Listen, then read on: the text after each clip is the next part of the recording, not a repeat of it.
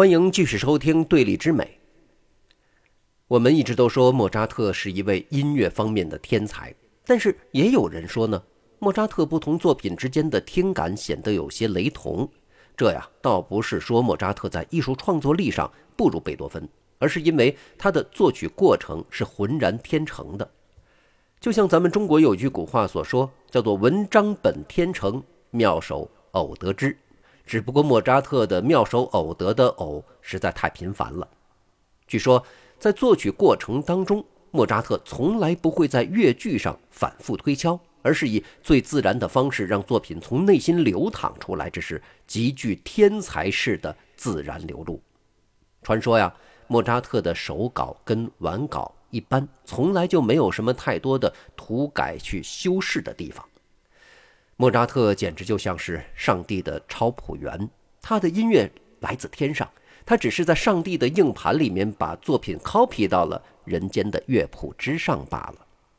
他的作曲方式也和常人不同，被称为纵向写作。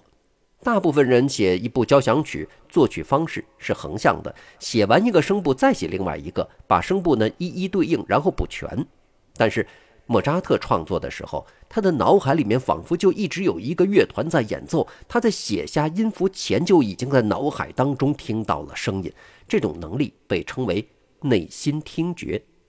莫扎特作曲不是每个声部挨个写的，而是把各个声部的首个音写出来，再写各个声部的第二个音，以此类推，如此的纵向。这种流淌式而不是推敲钻研式的作曲方式。让莫扎特作曲效率极高，但是呢，同时也难免会让他的音乐风格略显同质化，甚至他的众多作品里面有一些会出现相同的方式来结束乐段。刚开始接触古典音乐的人，往往难以理解莫扎特音乐造诣的高超，因为听上去都差不多。但是呢，仔细聆听又会发现，每部作品的精神内涵和音乐设计又各具特色。而且还常常出现神来之笔，很精确地勾勒出了作品的闪光点。而从音乐的风格来看，莫扎特在音乐中展现出了显著的宿命论倾向。尽管他创作的主要是光辉的大调作品，但是在仅有的小调作品当中，开头都是黑暗、阴郁，结尾呢也都是归向了黑暗和阴沉，从哪儿来到哪儿去。他在这过程当中可能会有欢快柔美的段落，但是到了最后结束的时候，还是归于沉寂。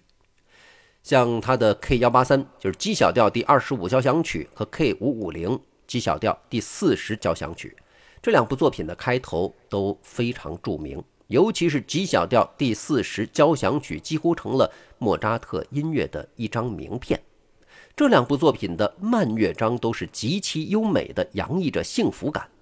但是，到了结束的时候，又都在紧张黑暗的小调主和弦中结束了。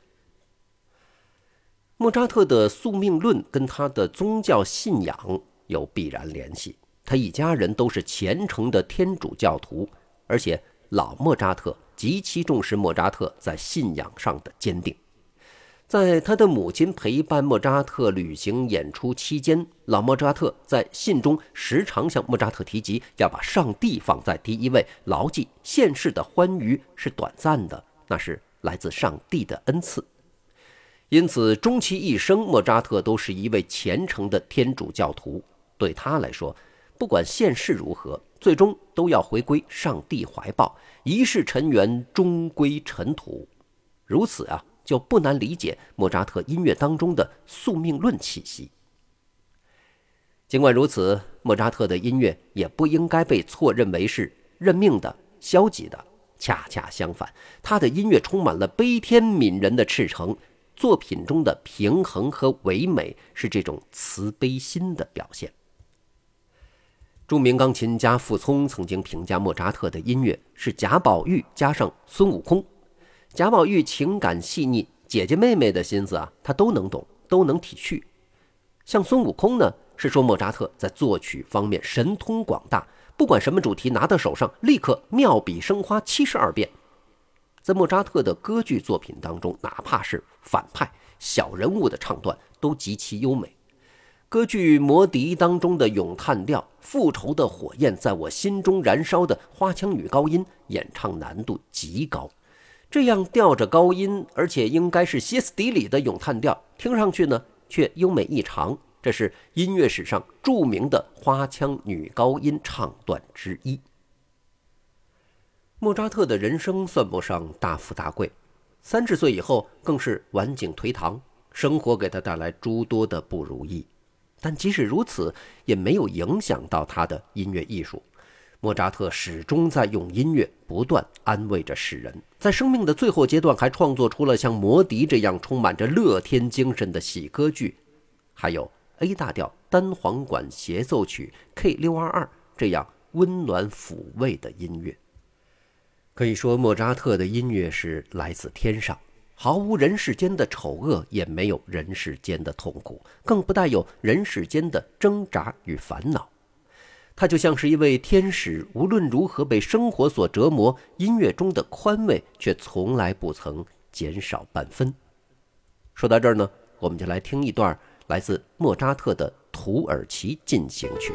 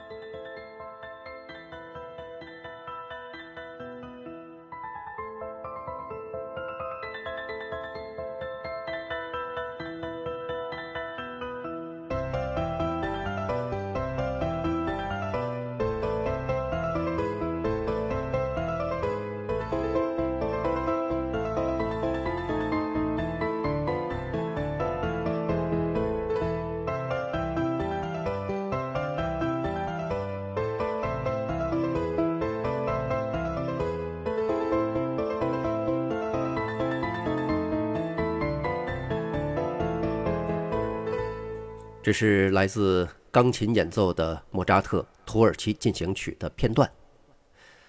莫扎特有二十七部钢琴协奏曲，而贝多芬呢最喜欢的是 D 小调钢琴协奏曲 K 四六六。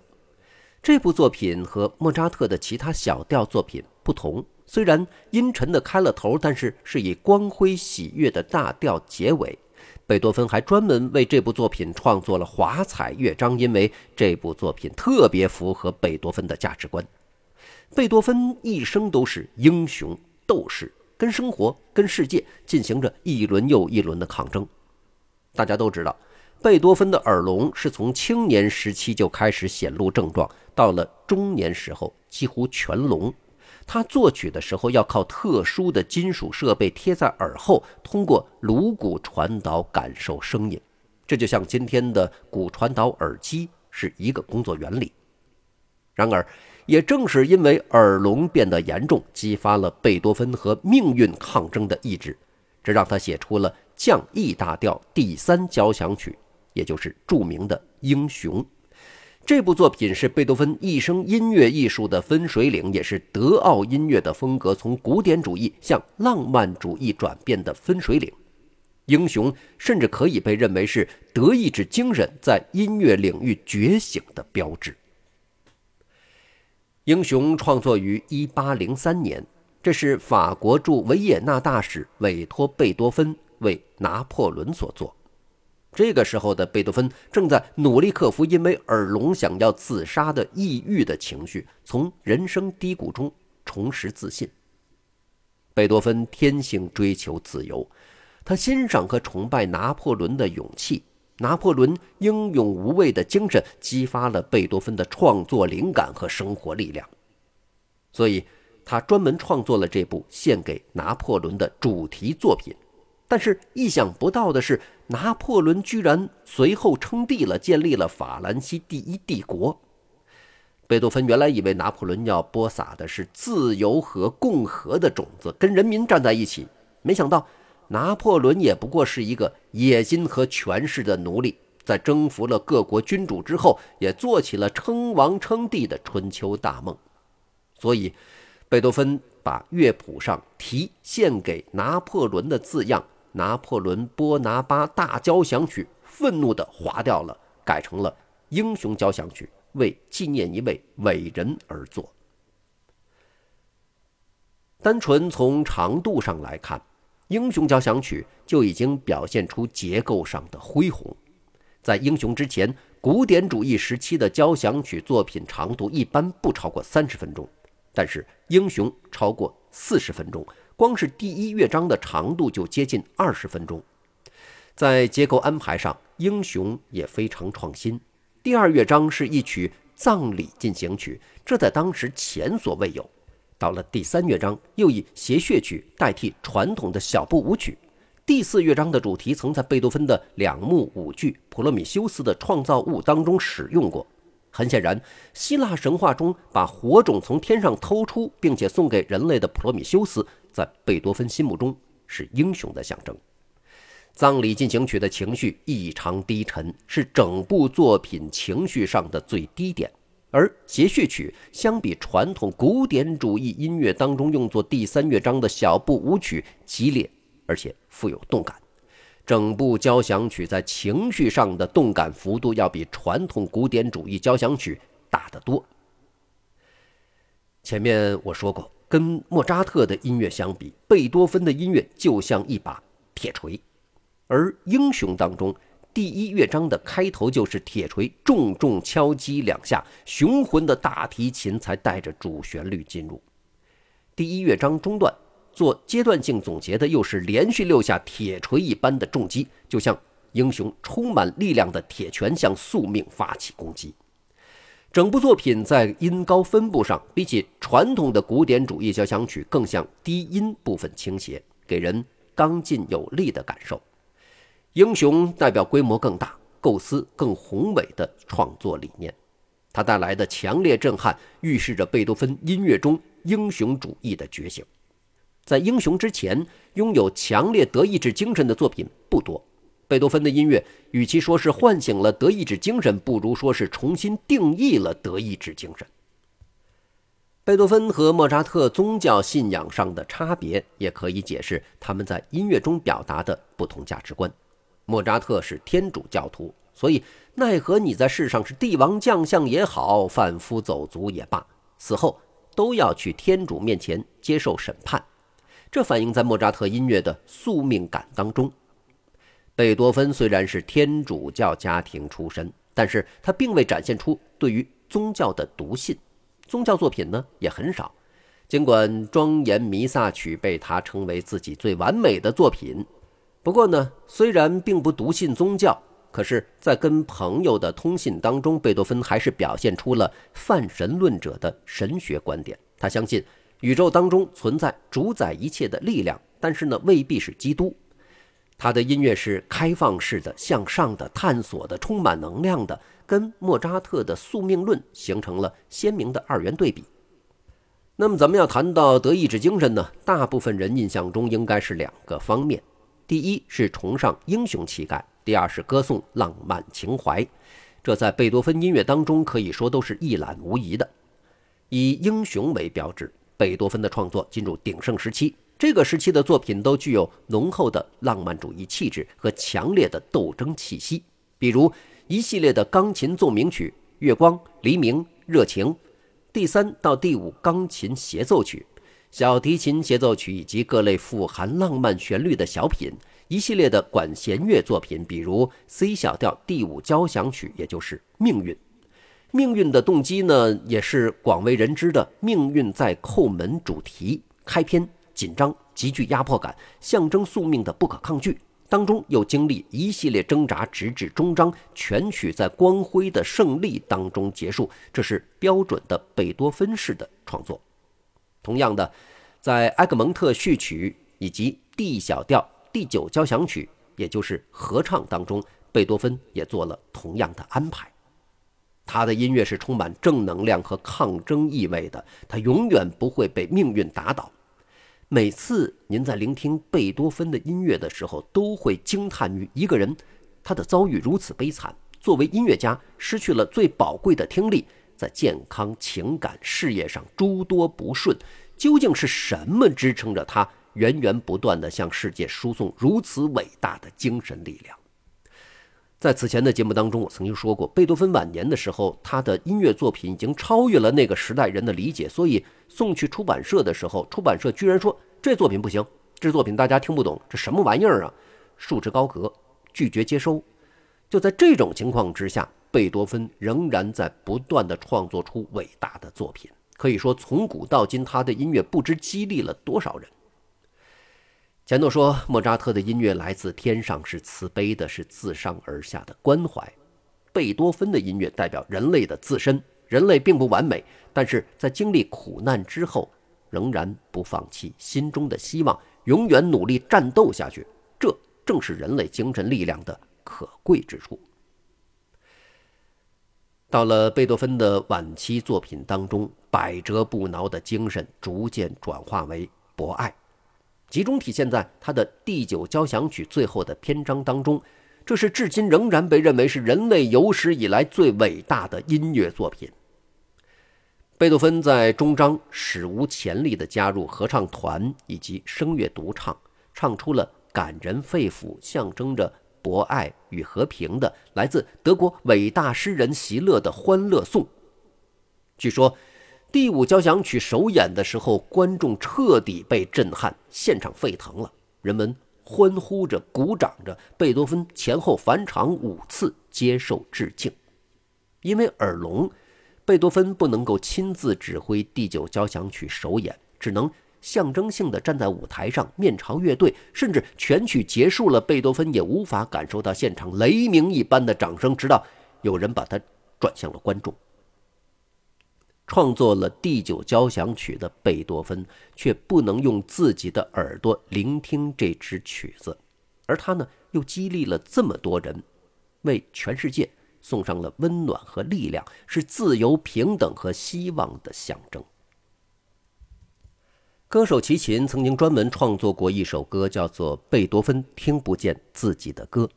大家有兴趣的话，可以去搜索聆听一下。来自一位当代歌手对于伟大贝多芬的亲自致敬。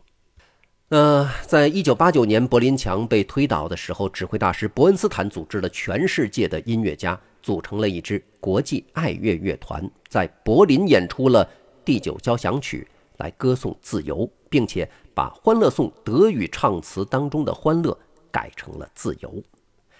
在这期节目的最后，我们就来听一下贝多芬的。第九交响曲的片段，